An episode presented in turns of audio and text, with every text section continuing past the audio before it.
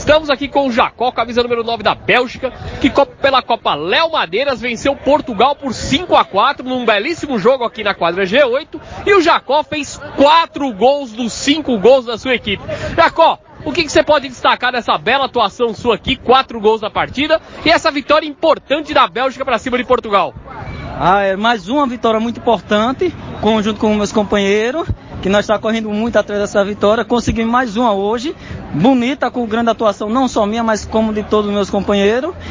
E agora é só para frente agora para nós conseguir mais vitórias e ver se nós vamos é, brigar para chegar ou em primeiro lugar ou segundo lugar. Beleza, obrigado.